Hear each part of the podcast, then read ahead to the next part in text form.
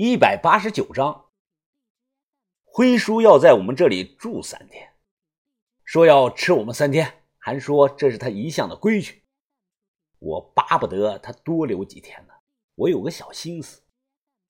这一天呀，哎，辉叔，开饭了。我早上刚去买的新鲜大肘子，还放了十几根的冬虫夏草呢，大补啊。哦，辉叔揭开锅盖闻了闻，哎呦。看着不错啊，挺香的啊！他也不怕烫，直接从锅里抓起个大肘子就啃，啃的是满嘴是油。哎，辉叔，你你你看这个，看着他吃，我搓着手笑道：“啊啊，你小子无事献殷勤，怎么？你小子想学我的收养秘法呀？啊，是。”想学，呃，我不用学太深，辉叔你就教我一点点就行。那你学会去干什么呀？我说也不干什么，就是防身用。辉叔随手把大肘子就扔到了碗里，然后斜着眼看着我。嗯，嗯，我还能不懂你那点小心思啊？不过啊。你要是真是想学，我也可以教，认我当干爹，这样咱俩就算一家人了。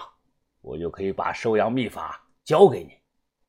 我想了想，辉叔啊，你先教我一点吧，有用了我就认你当干爹，怎么样？他点了点头，说可以。我顿时是喜出望外，以为这种家传秘法很难接触到，没想到辉叔这个人这么好。不要把我想坏了。我之所以想学，是因为我干这行啊，天天和古尸打交道，容易碰到尸毒，学了防身用。吃完肘子，辉叔靠在沙发上，用手抠着那个牙齿缝，他翘起了二郎腿。哎呀，哎，我这个收阳秘法啊，第一步啊是练倒立，你每天啊倒立一个时辰。让气血反冲，在睡前喝上三大碗水，晚上不能起夜啊！早上醒来的第一件事情就是憋尿，光憋尿啊！我疑惑的看着辉叔，那倒不是，哎，这只是练收阳秘法的预备式。等憋不住了，你就去尿，但是切记啊，不能一次尿完，尿上一秒钟，然后马上停止。呃，这是啊。分段锻炼你的控制力，呃，你是初学者，就分十次吧。我好奇的问辉叔：“你能分几次？”他自豪的告诉我，自己的一泡尿能分出九九八十一次尿完。我信了他说的，这个确实厉害，要有超强的控制力才能完成。哎，你先练上两天收阳秘法预备式，等过几天我走之前啊。看情况，再教你剩下的五招。哦，云峰，我正要回辉叔的话，突然听到门口有人叫我，抬头一看，顿时大喜呀！于哥，你什么时候醒过来的？你都昏睡了三天了。于哥脸色苍白，他紧靠着门，声音虚弱呀。哦，我刚醒。阿春怎么样了？这个人是谁啊？于哥，这是辉叔。就是他救了阿春啊！于哥眼露惊喜，赶忙道谢，然后又扶了墙就要去看阿春。辉叔看了看，直摇头：“哎，自古英雄难过美人关呐，问世间情为何物？只叫人生死相许呀！”哈哈哈阿春在这天傍晚醒来，虽然醒了，但阿春的脸……辉叔小声的跟我说：“短时间内恢复不了，也可能一辈子就这个样子了。”阿春问于哥：“我现在是不是看起来很丑啊？”于文斌根本不在意，他和阿春抱在了一起。哦，我也废了，咱俩正好凑上一对了。再说了，怎么会丑呢？没有的事儿。我于文斌就是一条鱼，在水底看到你都不敢露头的，这叫沉鱼落雁嘛。豆芽仔不知道什么时候他进来了，听到这句话，他作势要吐，我赶忙把他拽出来，悄悄地关上了房间门。说实话，我跟阿春的感情不深，但我和于哥友情深厚，我们是最好的兄弟。听到他说自己废了，我心里很难受。武功的根基是什么？这个东西真能废掉吗？我这个外行人搞不清楚。怎么了，疯子？心情不好呀？要不咱们俩喝点啊？我点点头说：“喝点，上房顶上喝。”拿了两瓶酒，我和豆芽仔，然后呢，我们上了房顶。我俩看着眼前康定的夜景，重重的就碰了一杯，来喝。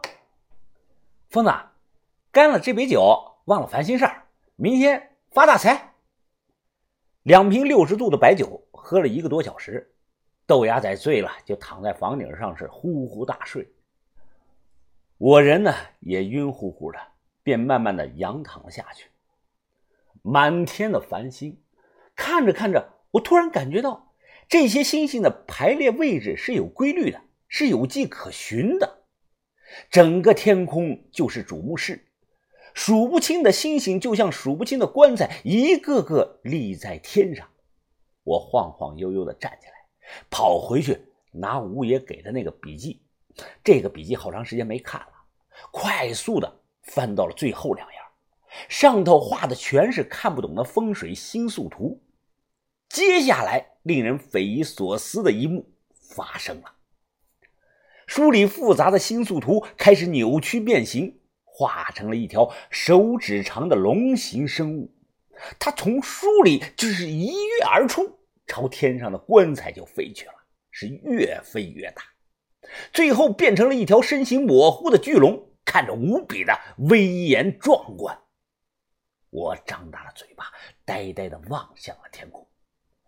巨龙来回扭曲着庞大的身躯，所过之处，那些棺材变成了金灿灿的金棺。云峰，到处都找不到你，原来你在这里喝酒呢。身后突然传来了小轩的说话声。就在这一瞬间，满天的金冠和巨龙突然消失不见了，我的笔记也恢复到了正常。怎么了，云峰？你刚才在看什么呀？小轩好奇的望向天空。啊，没没看什么。有事吗？把头说找你有点事，让你赶快下去呢。原来把头啊找我商量处理手头存货的事儿。我们手上还剩一些文物，把头询问我的意见，是年前变现还是年后变现？还有就是啊，把头和我商量怎么应付可能随时会再来的长春会。我说等下一趟回来吧，最好都在年前变现，到时候啊好分钱。至于长春会，我们能躲就躲，实在躲不开就走一步看一步。把头叹声气。说：“看来啊，也只能先这个样子了。”对了，把头，我把刚看到的奇特景象说了。你确定不是喝多了？没喝多。呃，刚才那一幕看的实在是太真实了。把头皱眉不语，他看了我好几分钟。我小声的问：“怎么了？这是？”把头看着我，眉头舒展，脸上露出了一丝淡淡的笑容。他这一笑。我心里更没底了。不用怕，哈哈，这是好事啊，云峰。如果你确定刚才头脑清醒，没喝醉，那你就是开悟了。开悟？对，就是开悟。把头起身，他看着我，在我们这行里啊。只有少数有天赋的人会出现各种的情况。我之所以敢断定，那是因为我年轻的时候也有一次出现了类似的情况。当时我的老把头王瓶子告诉我，说我开悟了。把头，那把头，你看到是什么呀？哎，也和我一样是金龙和金棺材吗？不，不一样。把头闭上了眼睛，努力的回忆着。啊，我还记得，我当年看到的是一个大秤砣。大秤砣？是啊，我当时看了有一分多钟就消失了。云峰啊，你看了多久啊？啊，把头，刚才我看了最少有八分钟的。要不是小轩突然喊我，估计应该还能持续一段时间。八分钟，八分钟。哎呀，可惜了。小轩把你叫醒了，你要是能看够十分钟，那就平了咱们北派的记录了。啊，把头，那那这个十分钟的记录是谁保持的？古代人还是现代人啊？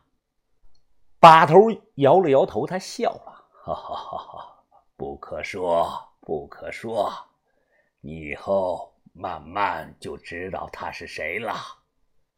从把头房间出来，想起了辉叔说的话，我脱了鞋，直接翻到墙上开始练倒立。刚开始十分钟还好，过了那么十分钟后，我头朝下，明显感觉到自己的脑袋充血。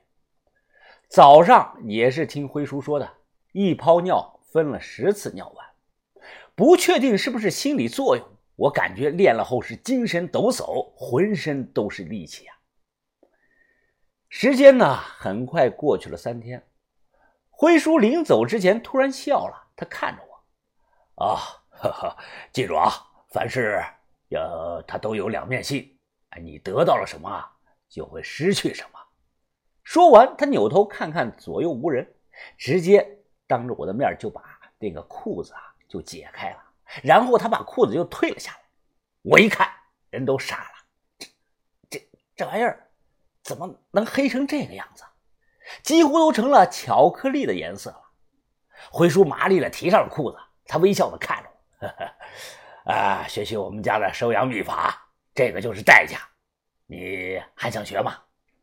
你你怎么不早说呀？我都练了两天了。”他笑了：“ 是你求着我教的，怎么又不想练了？”我咽了口唾沫，努力不去想刚才看到的画面。指着他的那个部位，心里啊心虚的问道：“呃，辉叔，你这个是坏死了吧？”